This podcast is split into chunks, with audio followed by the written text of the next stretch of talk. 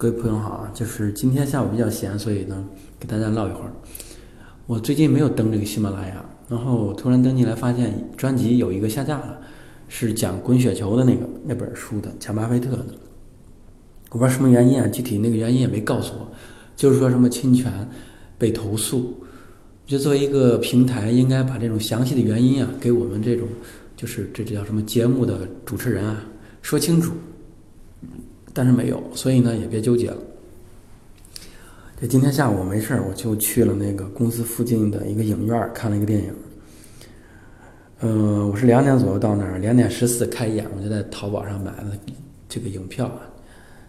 这个电影叫《大人物》，然后我进去看一看，就是这个全场就我自己，真的是包场，四十几块钱就包场看电影了。所以当时我既高兴又又有点心寒，我当时想。这个我持有的这个万达电影的这个股票啊，这个还不一定是一桩好生意呢，对吧？虽然说节假日周末这个人满为患，但是工作日对于电影来讲，对于影院啊比较冷清，因为大家都去工作了，对吧？呃，岁数比较大的不工作的或比较小的又没法看电影，对吧？就不消费这个东西，所以。这是电影影院这个万达影影视这个一个一个问题吧，所以未来我可能就不会加仓了。虽然说现在价格比我的持有成本稍微低一点啊。然后我看的这个电影，我觉得比较有意思，所以今天咱们就聊聊这个跑题儿啊，跑题儿，聊聊这个电影。电影叫《大人物》，是那个王千源还有包贝尔演的。这个大人物呢，我觉得他是有带引号的。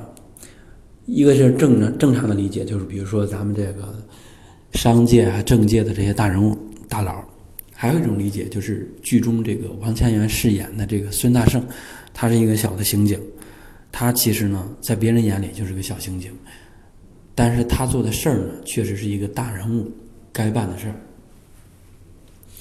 我就简单 讲讲这个剧情，我觉得还挺有意思的，然后给大家分享一下，讲个小故事，也算给大家。这个拜个早年了啊！这个剧情的这个主人公是这样的，就是有王千源饰演孙大圣，你看他这名儿也比较奇怪，孙大圣，孙悟空嘛，就是斩妖除魔、正义的化身。他呢，就是是一个刑警，有一个老婆，老婆是护士，然后有一个孩子，孩子可能要上这个初中或小学，所以呢要有学区房，但是他老婆就是。老婆当然希望他能，他这个孙大圣能够找到学区房的这个资格啊，买上房。但是孙大圣一直忙于工作，对吧？各种抓，各种打，没有时间。他老婆也比较对他不太满意，所以呢，他就找了一个朋友，说那个有没有渠道给他弄到学区房？正好这朋友说有一个聚会，对吧？呃，有个老板，地产商的老板。他就是专门建这个学区房的，你给他弄，给他，对吧？来认识一下，弄学区房这都是小事儿。所以呢，他找了一个这个晚上就去参加这个局。这个局的这个当然去的都是大人物啊，最大的就是这个地产商的儿子，叫做赵泰，也就是包贝尔饰演的这个人。我觉得包贝尔饰演的这个人，这个这个这次成这次是比较成功的。因为你看这个人，你都觉得比较恨他。他是地产商这个大老板的私生子，所以呢，他在内心里其实是有这种自卑的因素在的。因为他跟其他的正式的这种儿子相比啊，他无论在这个能力啊，或者在其他人眼里，他觉得，哎，是不是别人对我刮目相看？我指的就是看不上或者看不起啊，这个刮目。所以呢，他就极力的通过他自己的这种，比如说，呃，强势啊，什么心狠手辣啊等等，去建立他自己所谓的那个印象或者是成功的印象。但实际上呢，我觉得他在别人的眼里还不一定是真正的，包括在他父亲的眼里啊，不一定真的很赞成他。这都是后边演的。咱们就说这个。包贝尔见了这个警察，一听说是一个警察，对吧？包贝尔就是一个纨绔子弟，视法律与人，这个就就不当回事儿，人命都不当回事儿，是这么一个人。他又吸毒，所以见了警察呢，他自然就是觉得你就一小警察，你不是来求我办事儿的吗？对吧？所以呢，就说喝一杯，但是孙大圣呢，他其实呢，他说这个我是这个工作上有规规定啊，不能喝酒。这下这个包贝尔就比较着急，对吧？你一个小警察，我给你喝，你不给我面子，这怎么能行呢？孙大圣就说：“我以水代酒。”这下更把这个包贝尔给惹毛了，所以呢，他就说：“这不喝了，不给我面子。”然后就问这个孙大圣：“你带枪没带枪？”孙大圣因为他是警察，但是是非这个执法期间，所以他说没带枪。包贝尔就掏出来一个枪，金光闪闪，对着这个孙大圣的脸就指了过去。孙大圣一看，这就是一个玩具枪嘛，所以他认识。但是在场的其他人呢，都真的以为这就是一把真枪，都吓坏了，各种。非常恐怖的这个看着包贝尔，但包贝尔最终呢，就是由于被识破了嘛，所以他想开枪没有子弹啊，打不出来，只好冲着旁边他那个女朋友打了一枪，出来了一股水，也就是一个水枪，所以最后呢，也就是弄得很没面子。这这个聚会啊，就这样，这是他们的第一次见面，也就是说这个都没有留下什么好的印象。包贝尔觉得这个警察就小人物比较狂，对吧？你是谁呀？你你来求我呢？你还就是死要面子，对吧？你那个姿态没有摆正。然后这个孙大圣呢，觉得就是你就一纨绔子弟，对吧？我你肯定背后有很多这个见不得人的事儿。他一眼就看出来这人吸毒，对吧？所以回去以后就跟他的这个领导就说这个事儿。但是呢，他的领导也说，你这是一个背后的这个赵氏集团惹不起，不要轻易去碰。嗯，但是他这个人呢，就是就是有那种正义的化身吧，所以各种不服。其中有一天，他去修车啊，就是碰见了，就是这个店主在跟这个有一帮这个怎么说呢？有一帮类似于这种黑社会的人，或者说这种带有黑性质的这种人在交涉，因为那些人来赶他走，说今天晚上必须走。因为你这个租的房子我们要拆迁了，但是这个这个汽车修理厂这个这个这个这个店主啊，他就是想把这个剩下的租金要过来，因为还有四个月的租金没有给，还没到期，但是就是不给。那天晚上呢，他们就强行的把这个店主的门砸开，然后把东西扔出来，直接就把房推倒了。所以这个汽车修理店店主呢，就比较生气。然后当时呢，就是这个孙大圣就给他留了一个电话，因为这是白天发生的事儿嘛，就是说这个有事儿给我打电话。然后那个孙大圣啊，就是正好在那天晚上聚会的时候接到了这么一个电话，但是呢，他由于在应酬，所以没有接，在在再去跟他朋友去聊学区房的事儿嘛，所以没有接。没接的话，就他就错过了这个这个修修理店这个店主。被冤枉，然后被这个各种受委屈的这个经历，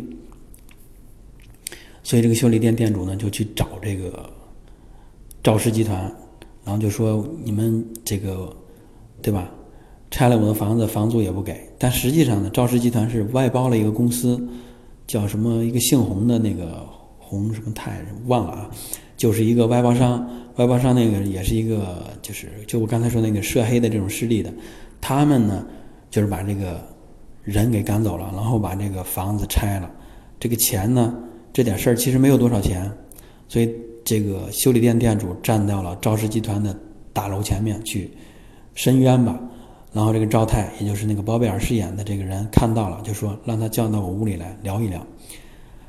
当汽车修理店店主说自己的这个所要的赔偿金额是三千八百块钱的时候，包贝尔就大笑起来。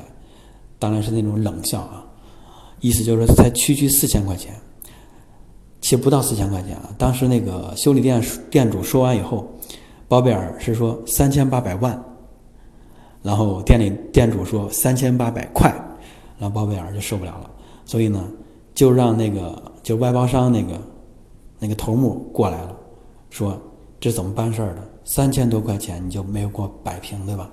闹这么大，影响公司形象。所以呢，包贝尔就拿了一个电棍，让这个修理店店主、修理店这个汽车修理店的老板电这个外包商这个头目。但是这个店主呢，就修理厂这个老板下不去这个心，所以呢，包贝尔反过来就说，让这个外包商电电击这个修理店店主，然后把他电的就是非常惨啊，就是当然镜头没有特别描写，只是有声音在那儿惨叫，然后有电棍的那种声音。然后被电了以后呢，其实当时在在场的还有他的儿子，因为他领着他的儿子去。这个大楼前面去申冤，他的儿子见证了他这些被屈打的这个过程，他自己可能也是因为面子上挂不住，觉得自己非常无用，对吧？他儿子也没有保护好，家人也没有保护好，等等，所以他就让他儿子回家了，打了个出租车回家，然后他就回去又理论，又去找他们理论，理论的过程中。不知道出现什么东西，然后就，然后他就从楼上坠下来。其实对外宣称的是跳楼自杀，含冤跳跳楼自杀嘛，所谓的含冤跳楼自杀。然后从这个时候进到医院里，其实那个孙大圣才知道这个事儿，才开始揭露。他就想一查到底，到底是怎么回事儿，对吧？为什么说这个好好的一个人？我记得是叫陈永强，这个修理店老板，就就死了呢，对吧？就就要自杀，没有死，最终结果没有死，就自杀。为什么从楼下跳下来？所以他就不断的去找、去看这个呃包贝尔有哪些猫腻儿存在。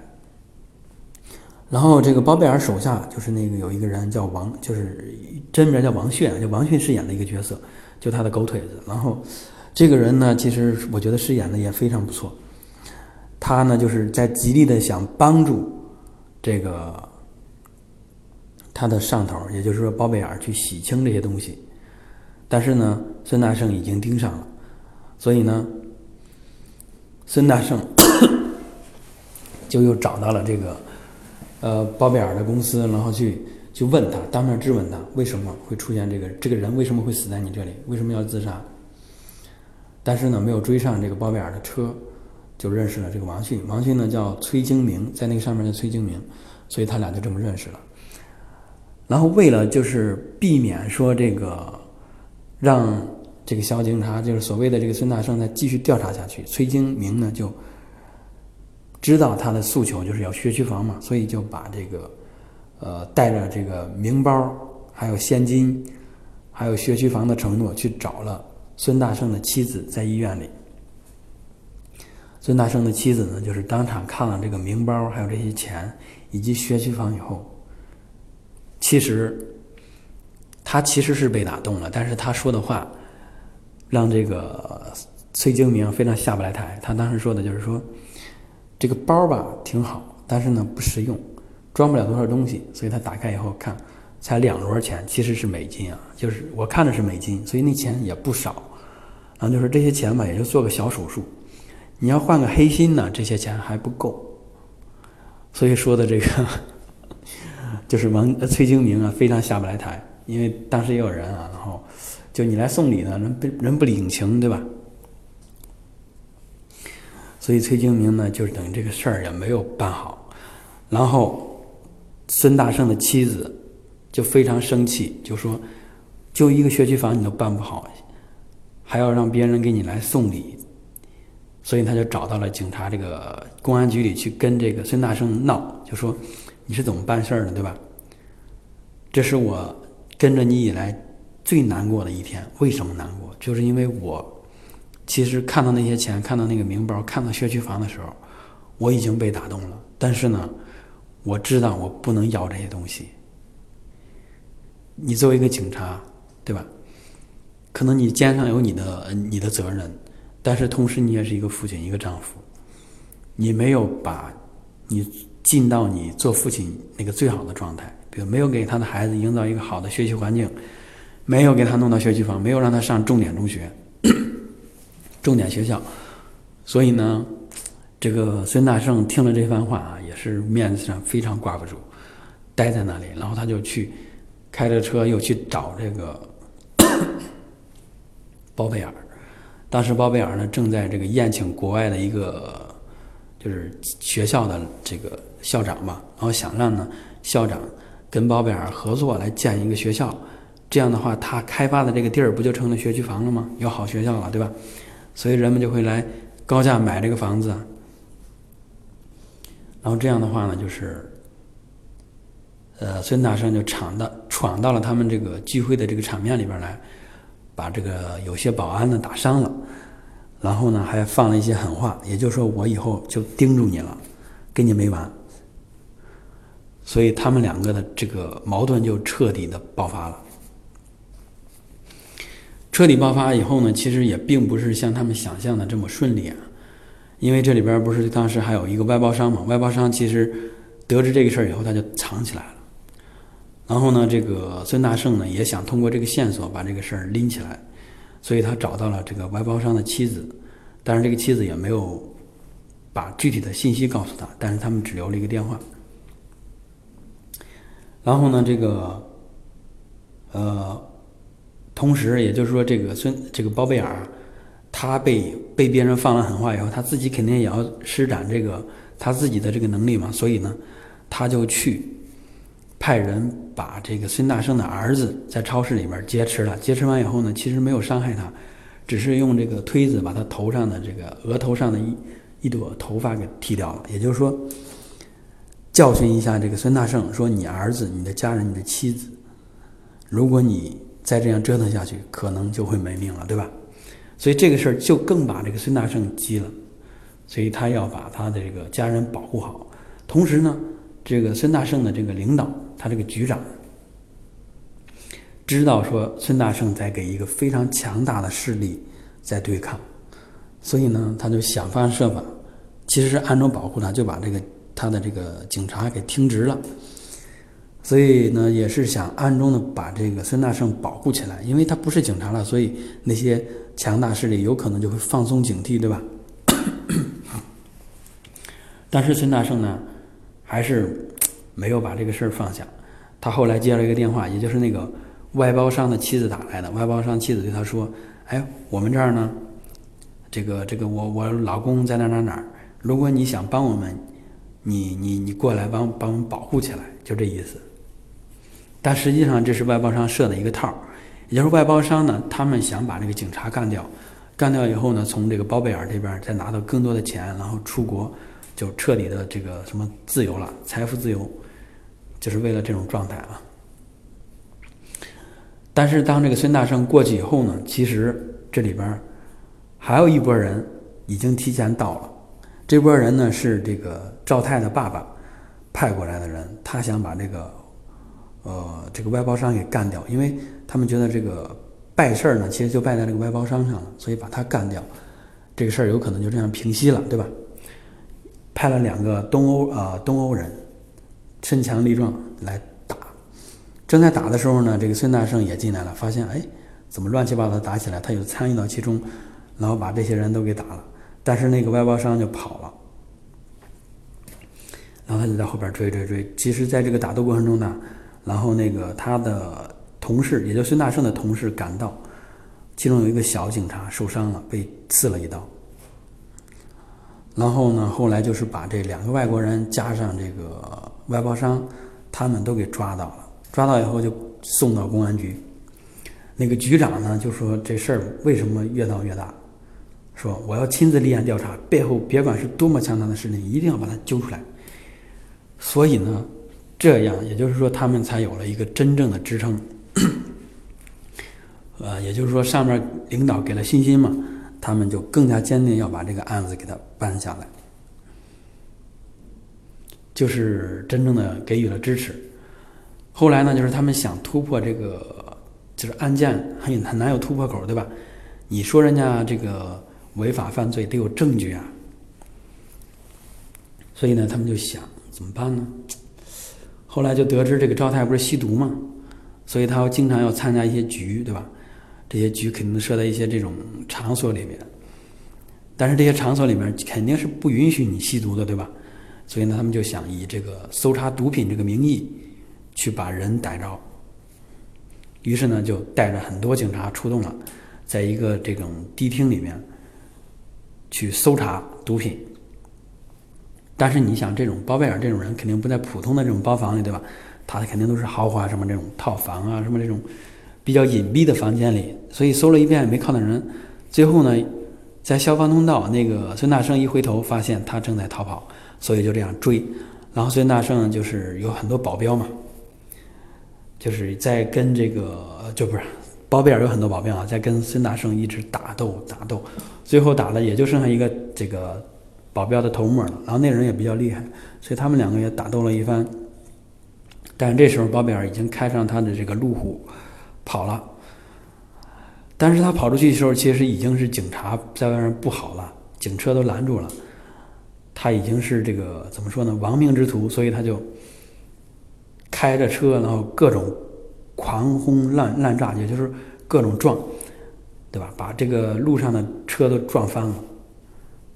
然后那个孙大圣，也就是不顾生命危险，直接就跑到他那个车上，抓住他的车，然后那个行李架就在他车上。但是那个就这块其实还比较精彩，就是你能够看出来，这个包贝尔饰演的这个人非常的狠，就是各种。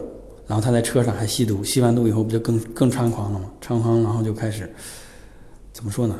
就是各种的这个撞撞来撞去，然后这个孙大圣就在上面摇摆，甚至滚下来摔倒等等。然后他们就一路打斗，一路追赶，直接到了这个呃，就是在这个商场人群聚集区域里面，找了一个地儿停了下来，撞到了一个戏台子，就是那种。唱歌的，就民谣什么唱歌那种现场的这种，应该是这么一个演唱会，在那个地方停下来，然后两个人开始打斗。这个打斗其实是比较，就是相对来说比较解气的，就是作为一个观众来讲，因为包贝尔那个那个狠劲儿上来了，他也吸了毒，然后他平时也学这个就这个摔跤打斗啊，格斗，因为他有一次就是专门演他在这个格斗场里面。他跟一个人格斗，实际上那个人的实力是在包贝尔之上的，但是呢，碍于这个这个他的权力啊等等的，所以那个人不敢使出全身招数。最后包贝尔就利用这一点，把人家的这个脚呢给拧断了。所以他是一个非常狠这么一个人。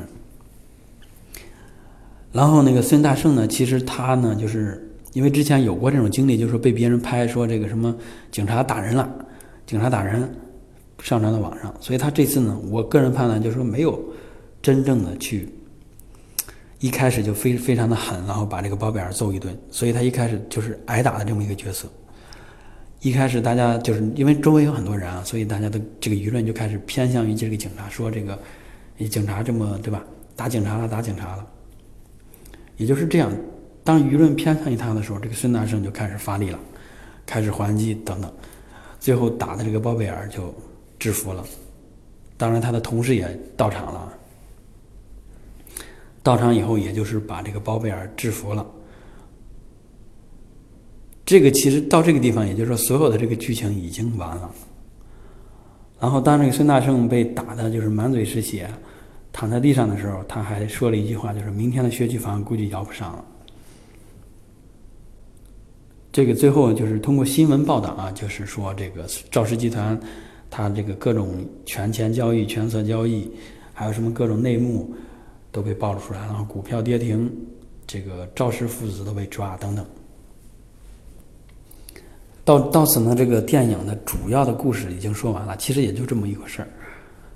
我觉得就是从我看上来，我觉得这个电影其实，呃，拍的还不错，因为他其实把这个底层人物的那种小、无能为力。还有上层人物那种无所不能，还有那种权，给你对比的非常鲜明，真的非常鲜明，让你感觉底层的这种无力和上层的那种为所欲为，形成一种鲜明的对比。然后，反正我觉得这个电影不错，所以推荐大家呢去看一下。特别高深的这种影评呢，我也说不上来，我也不想去说。我觉得这个电影其实就是直抒胸臆。比较赤裸的这种表达方式，这个导演好像是叫伍佰啊。所以看这部电影，这个电影看起来，我觉得哎不错，这这个电影票还挺值的。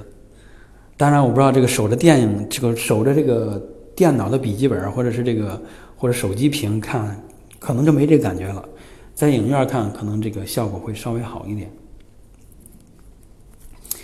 行吧，咱们以上呢就就聊这么多吧。然后呢，在这里呢再次给大家这个这个拜个早年。祝大家呢都心想事成，然后身体健康。最近呢，因为我呢其实也是在工作上呢遇遇到一些问题，嗯，也在体体验着这个或者体味着这个这个这个有一些以前从没体验过的东西，但是呢在这里不便于去分享。我觉得还是做自己喜欢的事情，同时呢能把这个钱挣到，能维持自己和家人的生活，我觉得这是最理想的状态。也祝愿各位都有这个理想的生活，理想的生活状态。好，今天呢就到这儿。